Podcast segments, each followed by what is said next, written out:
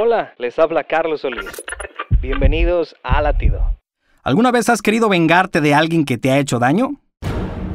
La Biblia relata que durante la persecución del rey Saúl a David, David encuentra a Saúl dormido en una cueva.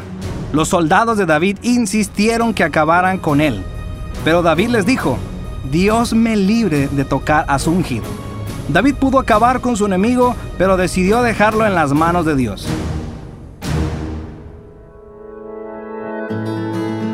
Aunque tengas oportunidad de vengarte, no lo hagas. No vale la pena.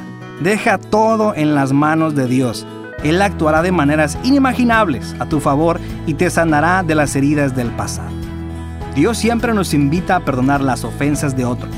Protege tu corazón del odio diciendo como David, Dios me libre. Latido les llega a través del ejército de salvación.